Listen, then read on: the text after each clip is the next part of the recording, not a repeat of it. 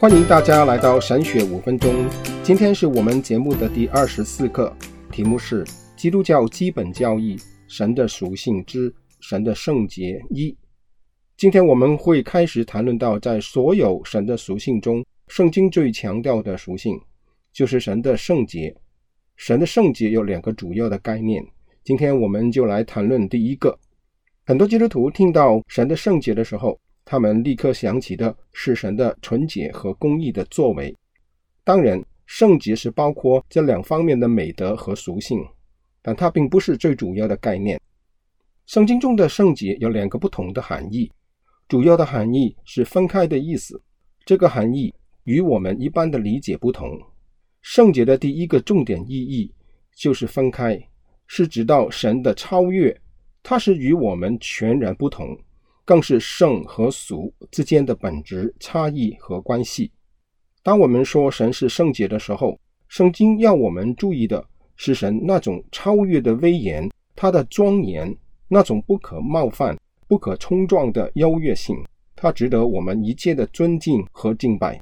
在利未记有这样的一个记录：亚伦被神拣选担任大祭司的职位，他的两个儿子也当了祭司。祭司的职责。就是要按神所指示的条例来为自己和以色列人献祭，这是庄严和荣耀的工作。祭司要注意的是，每一个步骤都得按着神所指示的来做，不可偏离。在利未记的第十章里，我们却看到亚伦的两个儿子拿大和亚比户各拿着自己的香炉，圣上火，加上香，在耶和华面前献上燔火。是耶和华没有吩咐他们的。圣经告诉我们，就有火从耶和华面前出来，把他们烧灭了，他们就死在耶和华的面前。圣经没有记录亚伦在这个时刻开口说话，但我们可以猜想，他口中可能不会说话，心里一定有话。圣经继续告诉我们，于是摩西对亚伦说：“这就是耶和华所说，我在亲近我的人中要显为圣。”在众民面前，我要得荣耀。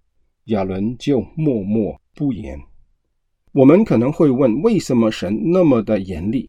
神教训他们一顿不就可以了吗？为什么要取他们的性命？这就是我们必须明白神的圣洁的缘故。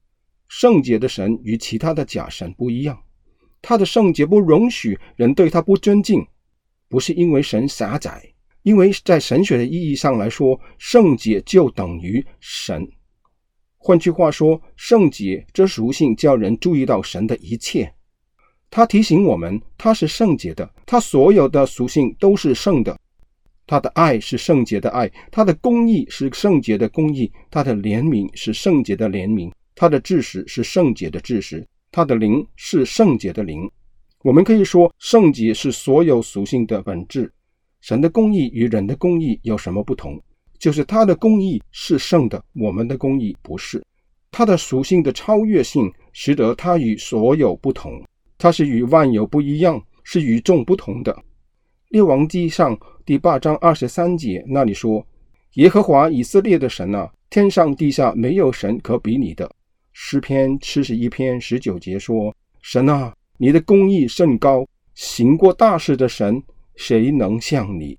还有，当圣经提及分别为圣的事物、人或者时间的时候，它是指着神的命令和赐福而被分开，与别的东西不一样，他们就被奉献分开，尊为神所用。